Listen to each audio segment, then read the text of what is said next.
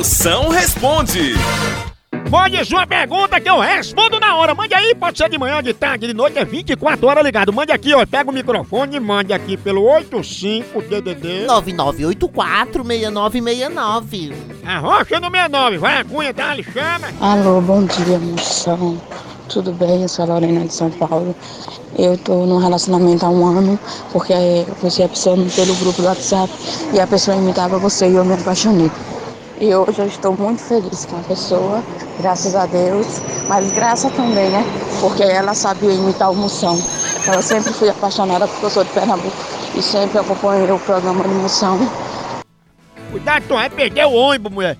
Você vê aí, como é a história, Catra? Diga aí. Menina, ela se apaixonou por uma pessoa no grupo que sabia limitar. Por isso ela tá namorando com essa pessoa até hoje. Tá vendo aí? Isso é a prova que o genérico também funciona, né? Esse, esse moção teu aí é o verdadeiro, porque eu sou o moção fake. O fake dói, né? Só tomara que na hora do acasalamento ele não seja mais falso que sobrancelha de rena e você caia numa pegadinha, viu? Moção, eu sou o Sérgio, eletricista aqui de Goiânia. Moção, tô precisando da sua ajuda, meu amigo. Minha sogra tá querendo mudar pra uma casa aqui do lado da minha.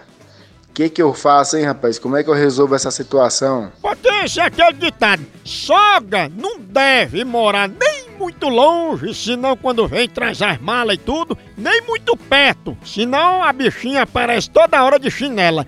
Mostre que você tem amor por ela. Quando sua sogra se mudar pra casa vizinha, derrube sua casa, só pra fazer poeira pra casa dela.